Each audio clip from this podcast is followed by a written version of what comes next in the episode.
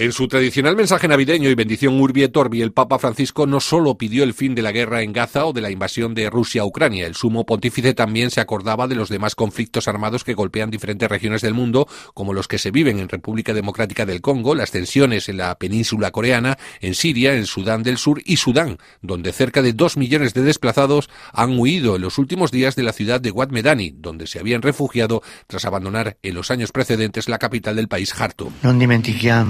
Le tensioni e i conflitti che sconvolgono la regione del Sahel, il Corno d'Africa, come anche il Camerun, la República Democrática del Congo e il Sud Sudan, il Sudan, Fue precisamente en este país y más concretamente en la única ciudad controlada por el ejército regular, por Sudán, donde el padre Jorge Naranjo pudo celebrar la vigilia navideña junto a miles de desplazados que se interrogan aún más sobre un futuro muy incierto. Bueno, pues esta mañana teníamos miles de personas, porque no solamente los habitantes situados en Port Sudán, sino pues tanta gente que ha llegado o en las primeras olas de desplazados desde la capital, desde Jartún al inicio de la guerra, o en esta última ola de desplazados desde Medani. Estamos aquí trabajando con la gente en Post-Sudán, pero efectivamente con el deseo de poder volver a los lugares que hemos dejado. Volviendo al discurso del Papa, me imagino que para ustedes es importante que se haya acordado también del conflicto que están sufriendo ustedes, ¿no? Sin lugar a duda, porque en todo conflicto y de modo particular en el sudanés,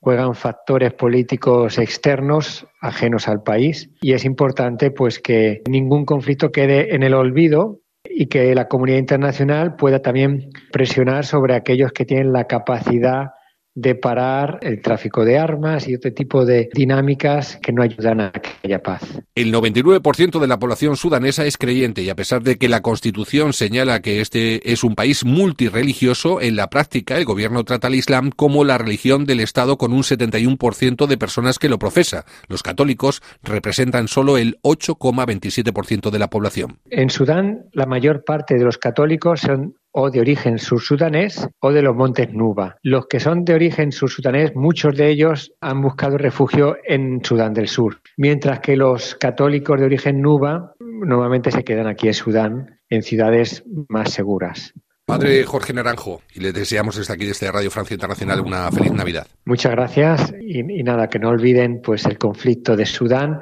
donde el número de desplazados ha superado los 6 millones de personas y por lo tanto en términos cuantitativos seríamos el primer conflicto del mundo y no el último.